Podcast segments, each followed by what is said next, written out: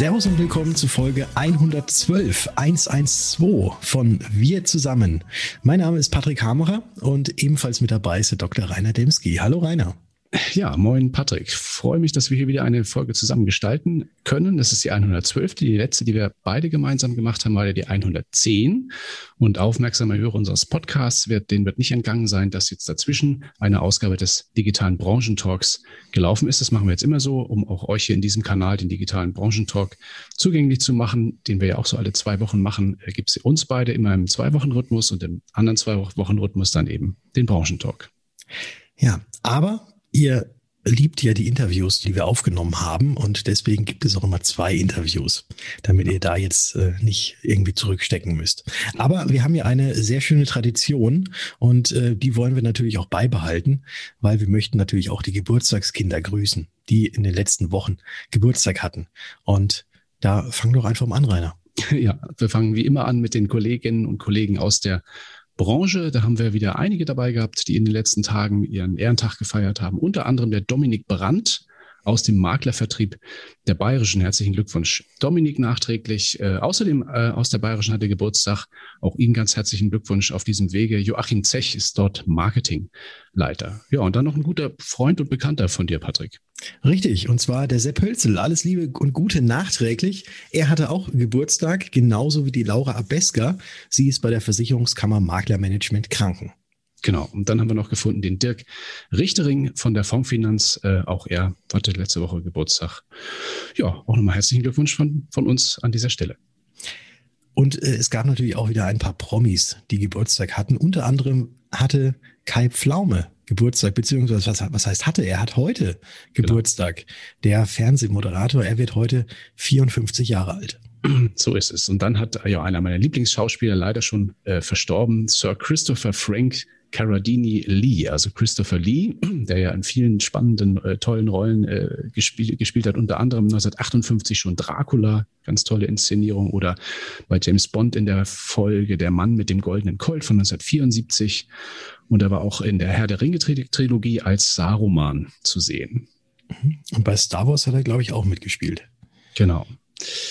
Ja, und dann haben wir noch einen Kollegen, der uns hin und wieder mal mit seinen Kochkünsten beglückt. Das ist nämlich der Jamie Oliver, der britische TV-Koch, den auch der eine oder andere von euch sicher kennt. Der wird heute 46 Jahre alt.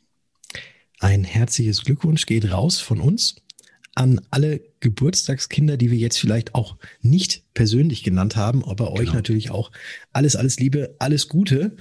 Und ich hatte es anfangs erwähnt, wir wollen euch weiterhin natürlich mit Interviews beglücken. Und das erste Interview, was wir heute ausgeben. Das ist eins, was ich äh, kürzlich geführt habe, und zwar mit der Hannoverschen. Die Hannoversche macht ja immer mehr Schritte Richtung hin zum Maklermarkt. Und da durfte ich mich unterhalten mit Dr. Thomas Wüstefeld. Er ist Generalbevollmächtigter Vertrieb bei der Hannoverschen. Ja, finde ich eine sehr gute Idee, sich äh, mehr im Maklermarkt zu engagieren. Da haben auch andere Versicherer in der Vergangenheit sehr von profitiert. Insoweit bin ich sehr gespannt, was ihr beide besprochen habt. Interview. Ich freue mich sehr, heute ein kurzes Interview zu führen mit dem Generalbevollmächtigten Vertrieb der Hannoverschen. Und zwar begrüße ich recht herzlich Dr. Thomas Wüstefeld. Hallo Thomas, schön, dass du da bist. Hallo Patrick, vielen, vielen Dank. Ich freue mich auch. Es ist für mich eine neue Plattform, aber umso spannender, hier mal mit dir einen Podcast machen zu dürfen. Ja, jetzt kriegst du das alles mal live mit, wie es denn tatsächlich passiert. Und äh, was jetzt auch ganz viele unserer Maklerkollegen auch schon live mitbekommen haben, ist, dass die Hannoversche nicht mehr nur online irgendwo ist, sondern zwar immer noch online, aber jetzt auch den Maklermarkt erobern wird. Und wie ist es denn dazu gekommen? Gute Frage, vielen Dank. Ich hatte auch schon mitbekommen in, in Foren oder in Gesprächen Strategiewechsel der Hannoverschen. Ähm, ehrlicherweise klingt das ein bisschen so, als wenn wir morgens aufgestanden sind und, und, haben uns mal überlegt, jetzt mal den Maklermarkt einzutreten mit der BU, das ist eine gute Idee. Sowas natürlich nicht. Ich würde es eher, äh, eher beschreiben als konsequente und, und logische Weiterentwicklung unserer bisherigen Strategie. Der Maklermarkt ist für uns ja nicht, nicht, nicht neu. Da habe ich mal bei dem Thema Risikolebensversicherung, da arbeiten wir schon seit zehn Jahren sehr erfolgreich mit Maklern zusammen. Ähm, wegen der Makler sind wir denn auch Marktführer geworden. Und Fachzeitschriften wie Pro Contra äh, belegen so ein bisschen, dass wir da Maklers Liebling sind oder auch As Kompakt Trends hat uns zum, zum, zum wiederholten Male auf Platz eins gesetzt. Also wir sind schon echte Maklerfreunde und ähm, haben das schon lange in unserer Strategie ver verankert, mit Maklern zusammenzuarbeiten. Jetzt muss man nur sagen, hm, die Berufsunfähigkeit und die Risikolebensversicherung sind zwei unterschiedliche Paar Schuhe. Die Anforderungen an uns ähm, als Produktgeber und Unternehmen bei der BU sind insbesondere technisch und prozessualer Natur viel, viel höher als bei der Risikolebensversicherung. Und mir ist es wichtig, dass man auch weiß, was man noch nicht kann. Wir wollten schon immer mit Maklern auch beim Thema BU zusammenarbeiten, weil wir davon überzeugt sind, dass es eines der beratungsintensivsten Produkte ist. Und ohne die Beratungsleistung am Point of Sale durch die Makler wird man nicht nennenswert und erfolgreich äh, BU verkaufen können. Aber aufgrund unserer technischen Restriktionen, die wir in der Vergangenheit hatten, waren wir gar nicht in der Lage, Basisprozesse wie ja, Schriftwechselkopie, Bestandsprovision, Provisionsnote ähm, den Maklern überhaupt zur Verfügung zu stellen. Und wir wollten zwei Dinge unbedingt vermeiden. Einmal unsere gute Namen Hannoversche einen Kratzer zu verleihen und vor allen Dingen Vertriebspartnern äh, zu verärgern oder zu Unzufriedenheit zu führen. Seit Ende letzten Jahres haben wir jetzt unser Bestandsführungssystem, was ehrlicherweise äh, noch auf alten Programmiersprache wie Assembler ähm, basierte, in eine neue Welt gebracht, mit der MSG eine, eine, eine, eine Software ähm, bei uns implementiert und auch wirklich ähm, viel investiert im Bereich der Digitalisierung und sind jetzt erstmalig überhaupt in der Lage, die Anforderungen, die Vertriebspartner und Vermittler, Makler an uns haben, ähm, zu erfüllen. Und darum ist auch jetzt der richtige Zeitpunkt für uns, äh, in den richtigen Kanal mit unserer BU einzusteigen. Also Kurzform, wir wollten das schon immer, wir konnten das bisher noch nicht, jetzt können wir es und sind guter Dinge, ähnliche Erfolge zu feiern ähm, wie bei unserer LV. Ich habe natürlich im Vorfeld so ein ganz kleines bisschen mal recherchiert, wie lange es die Hannoversche denn tatsächlich auch schon gibt. Und da habe ich etwas gefunden, das 1875 das war quasi euer Gründungsdatum oder das Gründungsjahr. Und damals hieß ihr noch der Preußische Beamtenverein. So ist das. Uns gibt es in der Tat eine, eine, eine ganze Ecke. Ähm, da sind wir auch stolz drauf, äh, weil wir da unsere Historie und unsere Wurzeln auch her haben. Und wir sind über die Jahre ja auch als Biometrie-Spezialist gewachsen. Und äh, durch diese äh, nicht nur Jahrzehnte, sondern Jahrhunderte lange Kompetenz können wir natürlich auch auf unsere Historie zurückblicken und haben da ähm, natürlich Erfahrungen in den letzten Jahrzehnten und Jahrhunderte ähm, sammeln können. Mhm. Und das betrifft nicht nur mh, hm, unsere Risikolebensversicherung, das wissen viele nicht. Auch das Thema BU machen wir schon mehrere Jahrzehnte. Ja? Das ist jetzt für uns kein ganz neues Thema. Wahrscheinlich ist die alte Programmiersprache, die du vorhin angesprochen hast, nicht von 1875, sondern irgendwann von 1980 oder sowas gewesen. Aber das habt ihr jetzt alles überführt und jetzt eben auch die Möglichkeit, uns, uns Vermittlern quasi diese digitalen Prozesse anzubieten. Und da habe ich noch etwas gefunden, das hat sich Prime-Abwicklung genannt. Äh, was ist denn da für uns Vermittler die sogenannte Prime-Abwicklung? Prime-Entwicklung ist bei uns so ein bisschen die ja, Big Idea, nennen wir das. Also unsere, unsere Zielversion, wo wir, wo wir hinwollen. Wir glauben, dass sich so digitale Ansätze und digitale Prozesse und die, die persönliche Beratung überhaupt nicht ausschließen, sondern sich sogar ergänzen können. Und äh, wir sehen den, den Makler äh, am, am wertvollsten, wenn er am, am Point of Sale am Kunden seine Beratungsleistung wirken lässt. Und wir versuchen einfach durch digitale Prozesse den, den, den Makler bestmöglich zu unterstützen. Jetzt haben wir beispielsweise, wenn ich mir die Prozesskette einfach mal anschaue, in der Tarifierung haben wir mit Maklern einen eigenen Online-Rechner konzipiert, wo wir die Anforderungen der Makler aufgenommen haben und die umgesetzt haben. Die Makler, die den ähm, benutzten auf hannoversche partnerde sind damit sehr zufrieden, weil man recht schnell zum, zum Ergebnis kommt. Gleichzeitig haben wir unsere Antragsstrecke beispielsweise ähm, ein Risikoprüfungstool mit implementiert, wo der Makler mit dem Kunden da gemeinsam durchgehen kann und sofort zum Ergebnis kommt. Äh, ist die Person versicherbar zu welchen Konditionen? Also auch digitale Unterstützung, um die Beratungsleistung der Makler ähm, ja, von unserer Seite aus zu unterstützen. Und so versuchen wir ähm, in der gesamten Wertschöpfungskette immer wieder Dinge schneller zu machen, effizienter zu machen, digitaler zu machen. Das, äh, andere Beispiele sind in, in E-Antrag, ein editierbarer Antrag, der dann schnell auszufüllen ist oder beschreibbar ist. Wir versuchen gerade, das war auch kurz vor Go Live, unseren Akkreditierungsprozess äh, zu digitalisieren, damit auch so Vereinbarungen ähm, und, und äh, Vertragsdokumente mit uns recht schnell und einfach vom Makler ausgefüllt werden können. Oder unser Weiterbildungsprogramm bei der Hannoverschen Minus Weiterbildung versuchen wir auch, gut beraten Punkte, aber auch digital Informationen zur Verfügung zu stellen, so dass der Makler von uns unterstützt wird und seine Beratungsleistung bestmöglich am Kunden ähm, anbringen kann. Mhm. Also sprich alles doch irgendwie digital, aber trotzdem sehr nahbar und ihr greift den Maklern quasi unter die Arme, indem ihr die Prozesse möglichst schlank und auch einfach gestaltet, wenn ich das so richtig raushöre.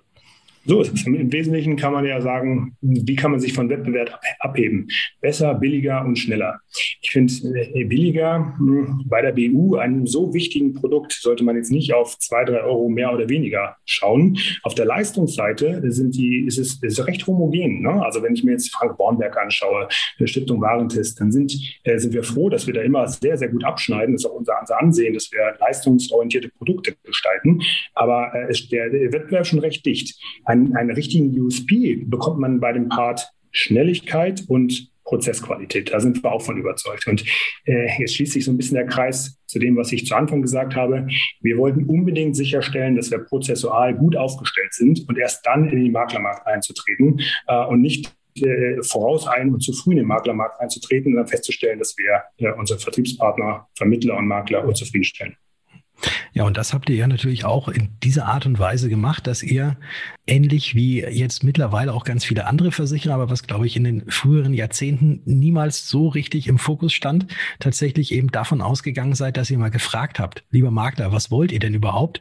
Du hast es gerade erwähnt, ihr habt den Rechner gemeinsam mit anderen Marktern entwickelt und nicht einfach so bei euch im stillen Kämmerlein, sondern tatsächlich seid ihr auf den Markt gegangen, auf, zu euren Kunden sozusagen und habt gefragt, was braucht ihr, was wollt ihr, wie können wir das Ganze umsetzen? Absolut. Also wir wollen auch ein wirklich solider Partner sein. Ne? Wir verstehen Makler ja auch als strategische Partnerschaft. Und es nützt ja nichts, dass wir irgendwie uns was am, am Reißbrett einfallen lassen, was, was draußen dann keiner braucht. Wir wollen ja Unterstützung, Leistung bieten. Und äh, nichts liegt da näher, als den Makler auch zu fragen, was sind denn deine Anforderungen, Bedürfnisse und da uns zielgerichtet und bestmöglich äh, uns darauf zu fokussieren. Jetzt habt ihr ja eure Berufsunfähigkeitsversicherung neu auf den Markt oder sie war schon auf dem Markt, aber jetzt auch neu ausgerichtet und neu gestaltet. Was gibt es denn da eventuell für irgendwelche Neuigkeiten, die äh, jetzt noch besser sind, als sie nicht vorher eh schon waren? So, ähm, jetzt sprichst du natürlich ein, ein Steckenpferd von mir ab, unser neues, unser neues Produkt. Jetzt möchte ich keine Werbeveranstaltung aus dem Podcast machen, ähm, aber wir sind schon stolz darauf, dass wir jetzt vier neue Produktlinien haben. Ähm, das ist die Basislinie, den Plus, den Komfort und den Exklusiv, wobei wichtig ist zu betonen, dass insbesondere die Basisvariante auch schon ein echtes ähm, Leistungsprodukt ist. Ja, das ist keine abgespeckte äh, Version, das ist die Variante, die jetzt äh, wiederholt bei Stiftung Warentest wirklich sehr sehr gut abschneidet, äh, die bei Morgen Morgen fünf Sterne hat, bei Franke Bornberg äh, 3F Plus nach sich zieht. Also da ist es wichtig, dass wir von der bedingungsseitig ein Leistungsprodukt darlegen. Und die anderen äh, Produktlinien sind ergänzende Bausteine. Da ist manchmal eine AU-Variante mit dabei oder eine Dread Disease-Komponente. Und dieses Exklusivprodukt vereint dann letztendlich alle Bausteine und hat noch weitere Features wie eine Risikoanwaltschaft ohne erneute Gesundheitsprüfung. In den Bedingungen ähm, sind wir stolz darauf, dass wir einige Kapitalleistungen mit drin haben, Wiedereingliederungshilfe beispielsweise, Rehabilitationshilfe, Umorganisation, Soforthilfe. Ähm, uns ist wichtig, dass wir im Sinne unserer Vertriebspartner und auch Kunden eine gewisse Flexibilität einräumen. Wir haben umfassende Nachversicherungsgarantien, 20 verschiedene Ereignisse oder alle fünf Jahre auch eine ereignisunabhängige Erhöhungsmöglichkeit. Wir haben Besserstellungsgarantien mit, mit, mit inkludiert, so dass wir beispielsweise, wir haben den Familienrabatt. Wenn, wenn ein Kunde mh, hm, heute noch kein Kind hat, in der Zukunft aber ein Kind bekommt, kommt er natürlich äh, in den Genuss dieses Familienrats und kann einfach kostenlos umstellen. Wir haben eine Verlängerungsoption drin und haben die Möglichkeit, bei Berufswechsel in risikoreicheren Berufen da, da den nicht anzuzeigen oder da nicht mehr, mehr Prämie zu verlangen. Ähm, und weitere Unterstützungsleistungen, äh, die, die bei Endkunden und bei Vertriebspartnern gut ankommen und die wir jetzt auch sukzessive ausbauen wollen, sind beispielsweise so, so Features wie, wenn wir im Leistungsfall, das kommt selten vor, aber sollten wir der Meinung sind, einen Leistungsantrag ablehnen zu müssen, dann beteiligen wir uns äh, an einem Drittgutachten, zum Beispiel am Verbraucherschutz, dass der Kunde unsere Entscheidung hinterfragen kann. Ja, da wollen wir auch völlig transparent sein, objektiv und im Sinne für Kunde und Vertriebspartner da maximale Sicherheit bringen. Jetzt kann natürlich gerade bei dem letzten Punkt, den du angesprochen hast, ein oder andere denken, Moment, da schneidet ihr euch ja quasi ins eigene Fleisch, wenn ihr dann auch noch einen dritten Gutachter bezahlt. Wie, wieso habt ihr diese Sache mit aufgenommen? Im Sinne der Kunden glauben wir, dass wir da einen gewissen Mehrwert haben. Wir haben alle das Problem, also wir Versicherer, dass der Kunde erstmal gewisse Einwände und Vorbehalte gegen Versicherer hat. Die wollen ja gar nicht leisten. Das stimmt nicht. Das ist ja unser sozialer Auftrag. Wir wollen und wir werden leisten, wenn der Antrag gerechtfertigt ist. Und da so ein bisschen den, den, den Einwänden, den, den Wind aus den Segeln zu nehmen und auch diese Vorbehalte zu lösen, haben wir gesagt, wir haben ja nichts zu verstecken. Und wenn wir zu einem Schluss kommen, dann, dann stehen wir dazu und äh, wir wollen das. Ähm, dem, dem, dem Kunden und Partner auch, auch äh, anbieten, das zu hinterfragen. Nicht, dass es heißt, wir würden nicht leisten wollen, weil dann würden wir etwas befeuern, was wir vom, vom Image her als Branche, als Versicherer überhaupt nicht wollen. Ich habe jetzt noch eine abschließende Frage an dich. Äh, ihr habt ja jetzt relativ viel neu entwickelt, seid jetzt neu auf dem Maklermarkt und habt da auch ganz viele Makler natürlich ja auch gefragt und äh, um, um Hilfe sozusagen gebeten, dass das Ganze eben so aufgebaut ist, äh, damit der Makler auch sehr, sehr gut zurechtkommt. Ihr habt digitale Unterstützung, aber äh, auch was die Antragsprozesse und, und die Vorabanfragen und so weiter angeht. Wie wird es denn jetzt bei euch weitergehen? Gibt es da noch weitere Neuigkeiten, die jetzt so in den nächsten fünf Jahren vielleicht irgendwie kommen? Kommen oder was bei euch auf der Agenda steht, was du vielleicht jetzt eigentlich noch nicht erzählen dürftest, aber vielleicht in dem Podcast doch erzählen kannst? Nee, so ein Podcast, äh, Patrick, wo wir unter uns sind, äh, kann man natürlich einiges erzählen. Smiley. Also wo, wo, wo die Frage, wenn ich sie richtig formuliere oder wiedergebe, wo sich die Hannover Stelle so in den nächsten ein, zwei, drei Jahren? Will ich mal so ein paar Punkte nennen. Das eine ist, was wir uns wirklich ins Pflichtenheft geschrieben haben und worauf wir hinarbeiten, ist, ist Wachstum. Wir sind Biometrie-Spezialist und wir wollen in den nächsten Jahren spürbar im laufenden Beitrag Biometrie wachsen. Ähm, dazu gehört es natürlich auch, dass wir unser, unser ja, unser Ausbau als Biometrie-Spezialist voranbringen. Ja, wir sind zwar ähm, Marktführer im Bereich Risikolebensversicherung, aber wir wollen mit der BU und insbesondere mit dem Markteintritt Vermittler ähm, ein wirklich echtes zweites Standbein neben unserer Risikolebensversicherung aufbauen. Und da gehört es dazu, diesen Markteintritt, wenn ich jetzt Vertriebspartner frage, sagen die, ja, ihr habt das ganz ordentlich gemacht, ihr habt euch Zeit gelassen, es war keine Schnapsidee, sondern es ist eine logische Weiterentwicklung. Aber ihr müsst schon noch daran arbeiten, ähm, Vorbehalte, die ihr habt, aufzulösen. Das merken wir immer wieder. Wir haben jetzt mal 500 Vermittler ähm, befragt und wir haben Vertriebspartner befragt, wie ist uns der Markteintritt gelungen. Und da stellen wir schon fest, dass an der einen oder anderen Stelle mh, so ein bisschen Vorbehalte noch da sind. Können die das denn wirklich? Die kommen doch eigentlich aus dieser Online-Ecke. Wir kennen die Hannoversche nur als Konkurrenzangebot. Und uns und mir ist es ein Anliegen, jetzt auch wirklich zu beweisen, dass wir unsere Hausaufgaben gemacht haben und dass wir unbedingt nachhaltig mit dem Vermittlermarkt auch wachsen wollen, gemeinsam Erfolge feiern wollen.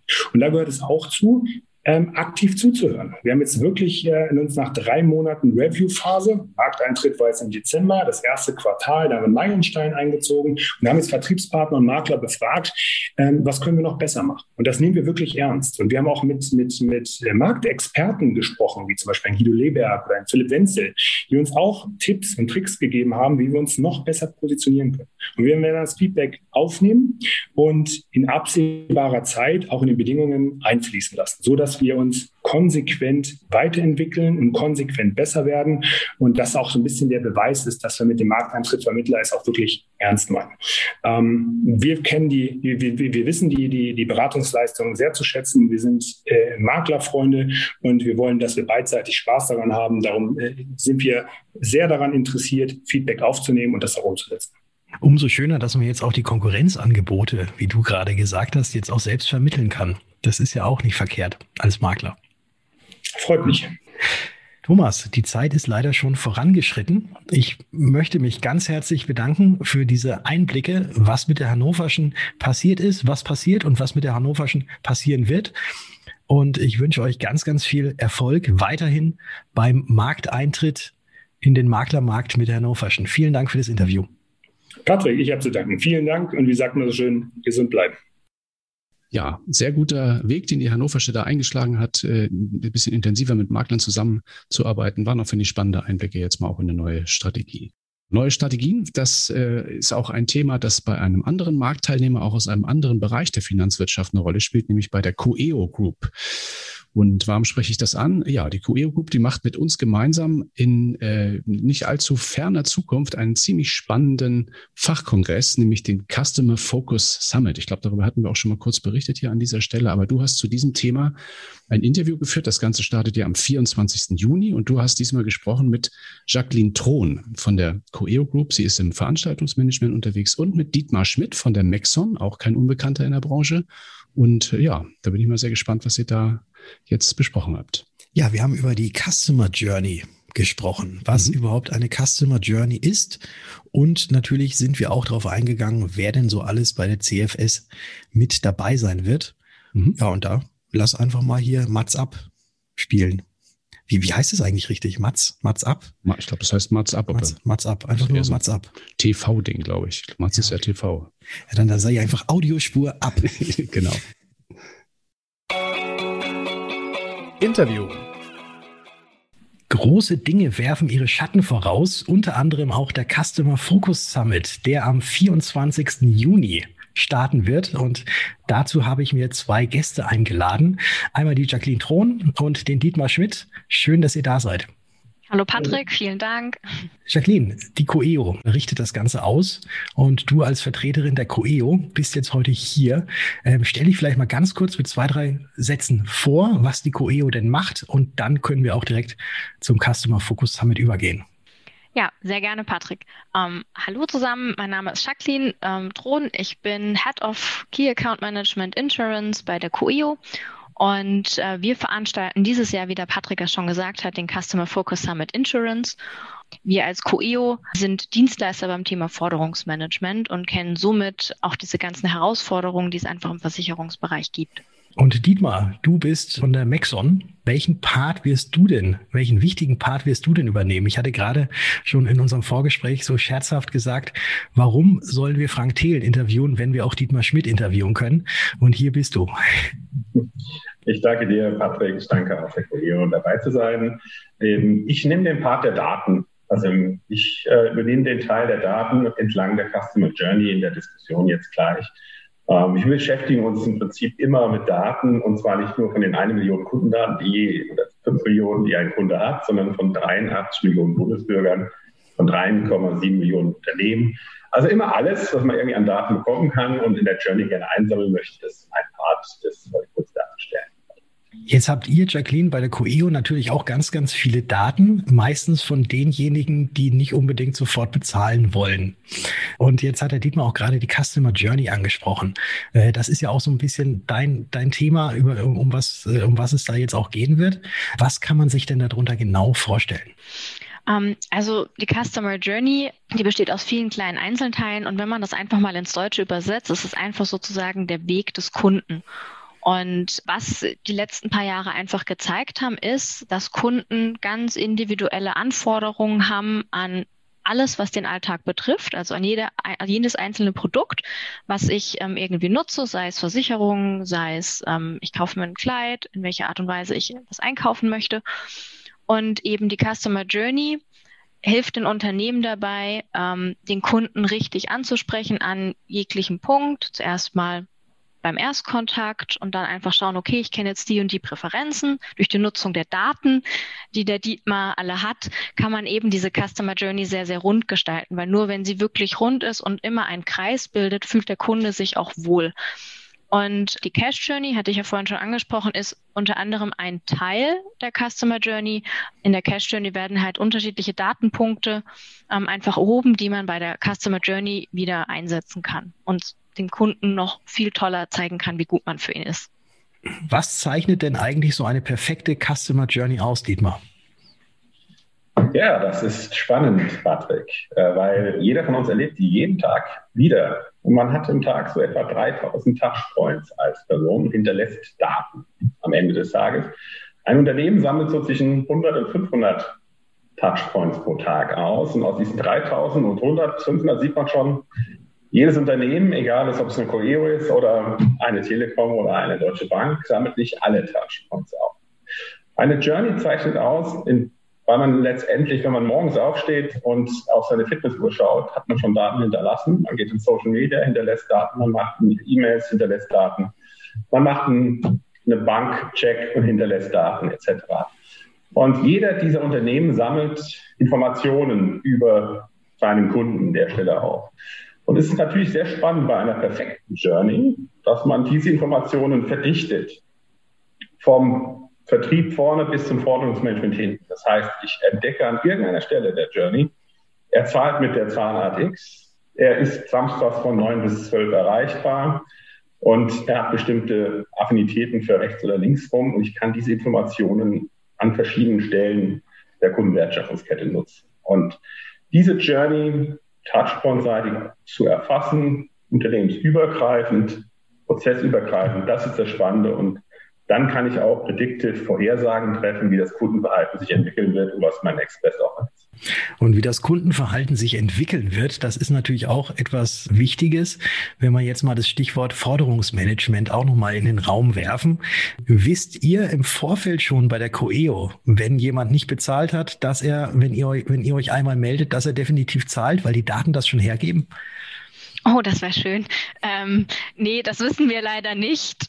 Wir wissen aber eben durch die anderen Datenpunkte, wie zum Beispiel Dietmar es vorhin schon gesagt hat, ist er eher frühmorgens erreichbar, ist er eher abends erreichbar, ähm, telefoniert er lieber, schreibt er lieber E-Mail, wie zahlt er eher lieber in Raten. Ähm, all diese Punkte kennen wir zum Beispiel und auch genau diese Punkte, die wir hinten im Forderungsmanagement über den Kunden erfahren, ähm, kann man halt auch eben vorne nutzen. Also wenn er zum Beispiel seine Forderung gerne mit PayPal bezahlt hat oder mit Klarna oder mit sonst irgendwas, kann ich das natürlich auch vorne in meiner Customer Journey schon nutzen, weil ich weiß, okay, wenn ich jetzt dem Kunden die Zahlart PayPal oder Klarna anbiete, dann wird er mein Produkt eher kaufen.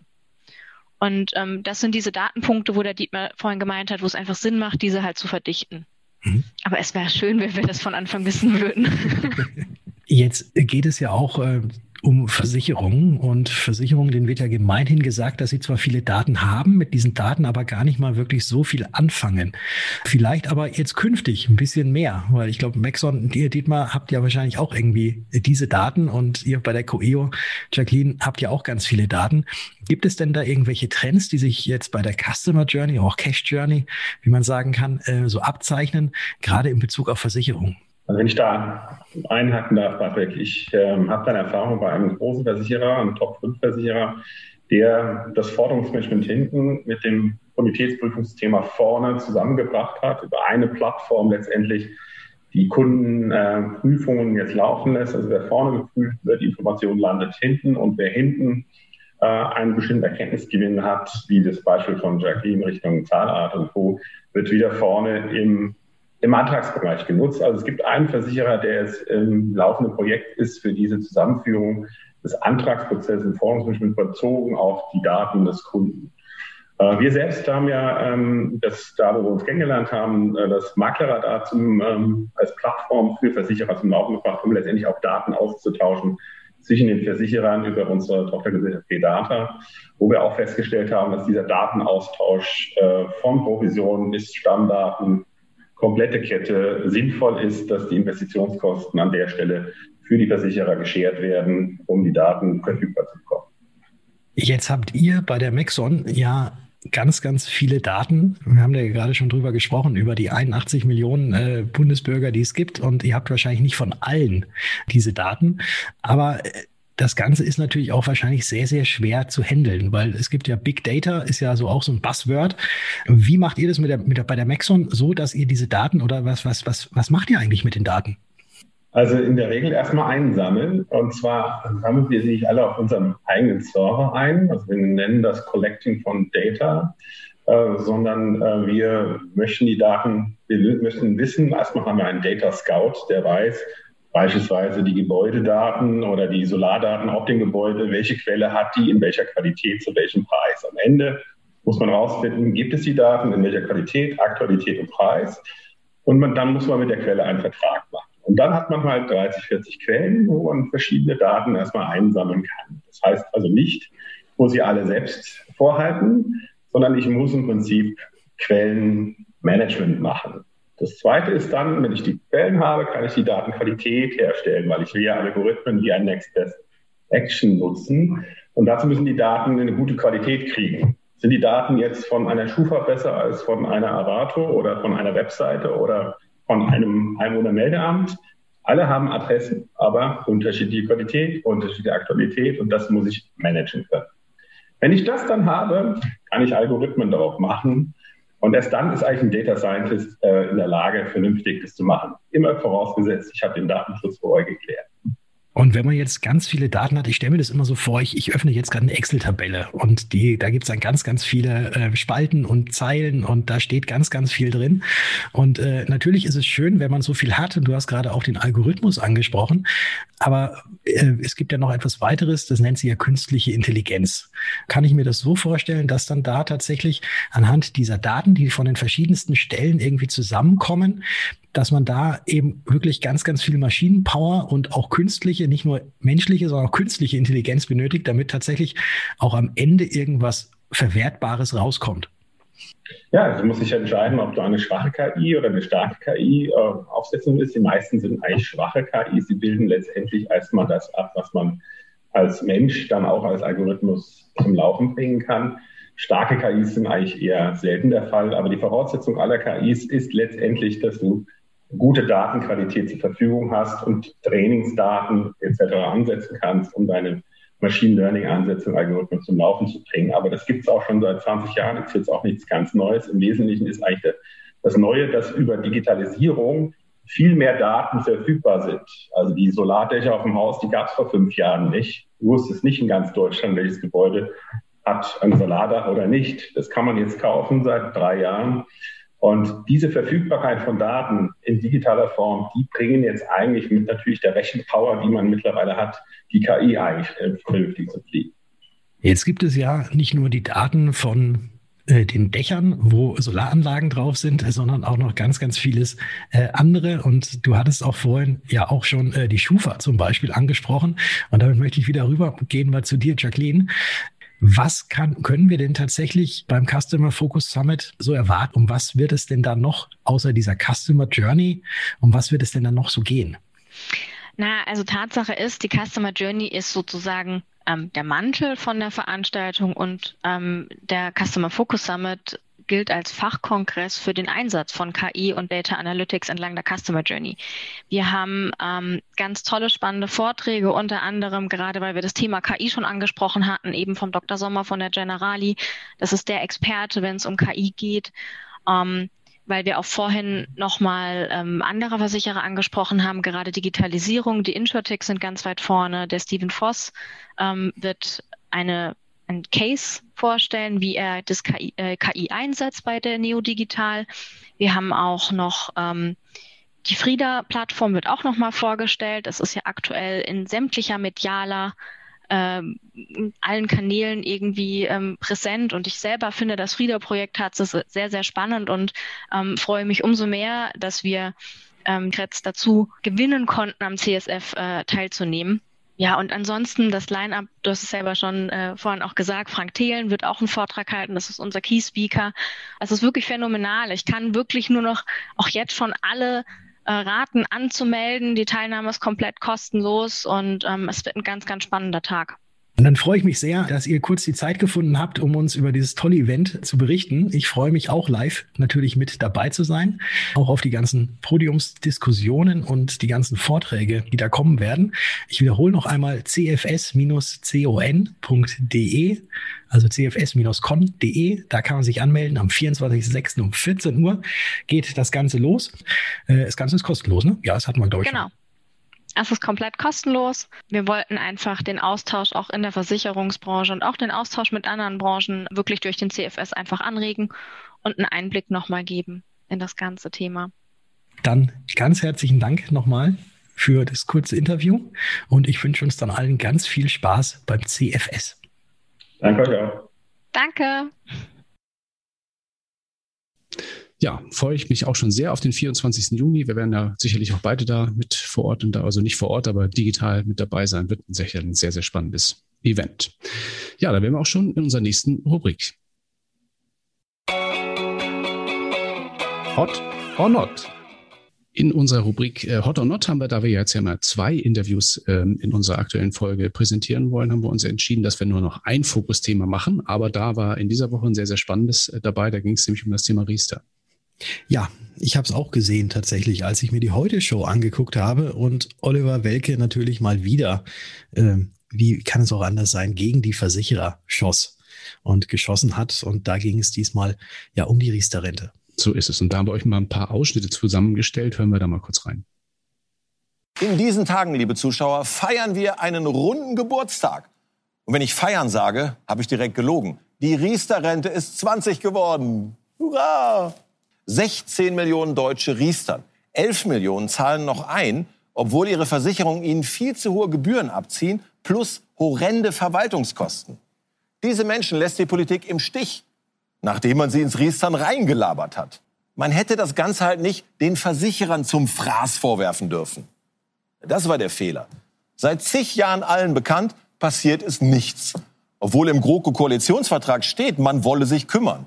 Allerdings im, ich zitiere, Dialog mit der Versicherungswirtschaft. Natürlich, vorm Sumpf austrocknen, immer die Frösche fragen, hat sich bewährt aktuelle Knalleridee der Versicherer. Sie sagen, wie wär's denn, wenn wir den Kunden ihre eingezahlten Beträge nicht mehr komplett garantieren, sondern nur noch zu 80 Prozent? Altes indianisches Sprichwort. Wenn das Pferd tot ist, steig ab. Stattdessen brauchen wir endlich ein kostengünstiges, transparentes Produkt. Besten Staatsfonds, der für sich keine Gewinne machen will, sondern Rendite für Anleger erwirtschaftet. Warum haben wir sowas nicht? Macht mich tierisch sauer. Ja, und da hätten wir wieder das alte Imageproblem unserer Branche. Ähm, allgemein. Kriegen. Wir kriegen es nicht weg. Es gibt's Nein, nicht. Geht, geht überhaupt gar nicht. Also es, es passt halt einfach nicht. Aber ich, ich finde immer so, wenn wir Vampire in der Blutbank und so weiter genannt werden, ja, ja, ich weiß nicht. Das hast du da eigentlich, wirst du eigentlich von Kunden auf solche Themen angesprochen, wenn sowas in den Medien läuft? Oder äh, ist das eigentlich gar kein Thema bei, bei dir oder bei euch? Eigentlich relativ selten relativ selten, dass mich da irgendjemand so anspricht. Und ich habe ja, ich habe ja die Belege, dass dem nicht so ist. Mhm. Und ich kann das ja dem Kunden dann ganz äh, eindeutig beweisen, dass das, was draußen immer so an Meinung herrscht und das, was von den Medien dann hochsterilisiert wird, wie es so schön heißt, ne? ja hochsterilisiert, so hatte ja mal irgendein Fußballer das ja genannt. Hochsterilisiert, ja. Ja, hochstilisiert wird, äh, dass man das, dass man das, glaube ich, wirklich ganz, ganz einfach auch widerlegen kann und ja, und dann einfach ja wieder zu den Fakten zurückkommt. Und deswegen ist das eigentlich gar nicht so das Riesenthema für mich, äh, beziehungsweise auch für meine Kundinnen und Kunden, ähm, dass da ja, man, man, muss, man muss drüber lächeln, aber es ist trotzdem, es nervt immer, wenn es kommt. Ja, es nervt. Das ist wirklich tatsächlich lästig und deswegen haben wir natürlich auch, glaube ich, sind wir uns einig, zumindest zu diesem Beitrag oder auch zu dieser Art, wie damit umgegangen wird, ein klares Not zu vergeben in dieser in dieser Folge, aber nichtsdestotrotz, ich glaube, das wird, ist eine Sache, die wird sich leider nicht ändern. Hat auch ein bisschen was, glaube ich, mit Know-how zu, zu, tun. Mich wundert das immer, dass, dass offensichtlich in den Medien und bei den öffentlich-rechtlichen insbesondere echtes Finanz- oder Versicherungs-Know-how irgendwie nie so richtig ankommt. Das ist ja alles, das ist ja nicht, das ist, das ist ja nicht faktengerecht, was da passiert. Mhm. Das stimmt. Aber es ist natürlich immer einfacher, auf irgendetwas rein zu, äh, drauf zu hauen, als dass man mal wirklich recherchiert und dann die Fakten wirklich bringt, weil dann wäre es ja langweilig und dann würde ja. man ja damit keinen mehr hinterm Ofen vorlocken. Ja. Und deswegen sind immer diese schlechten Nachrichten äh, durch äh, über die Sau, die durchs Dorf getrieben wird, die der Versicherung heißt, natürlich immer ein gefundenes Fressen für alle.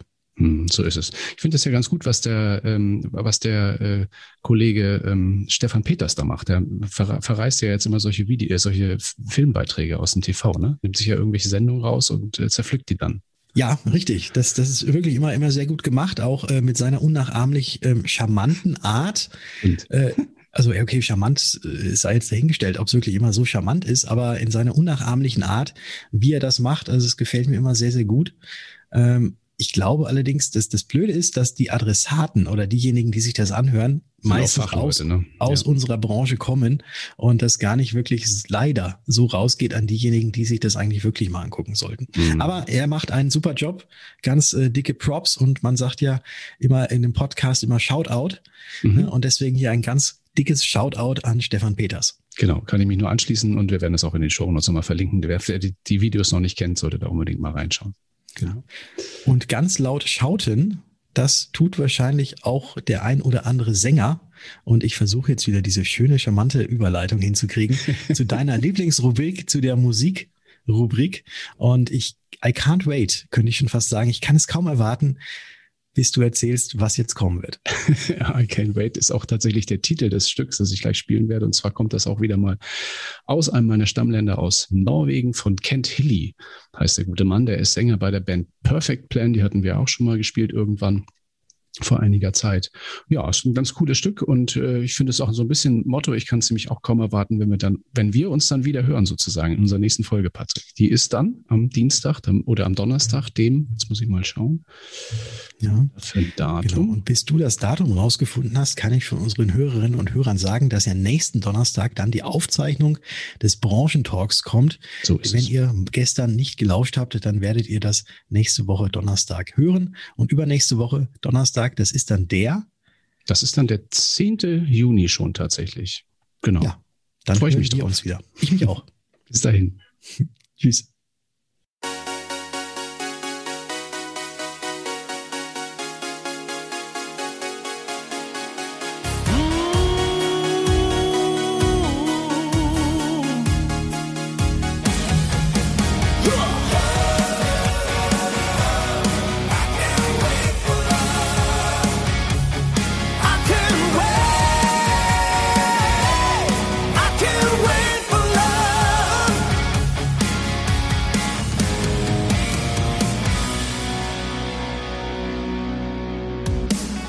know there's too many things to say, but it's a chance I've got.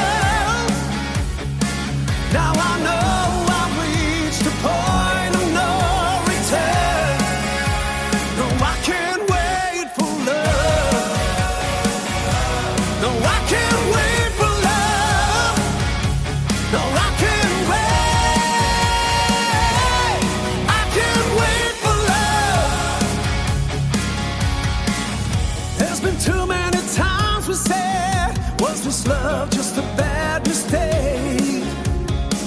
But baby, I got no time to waste. We got another chance to make a break.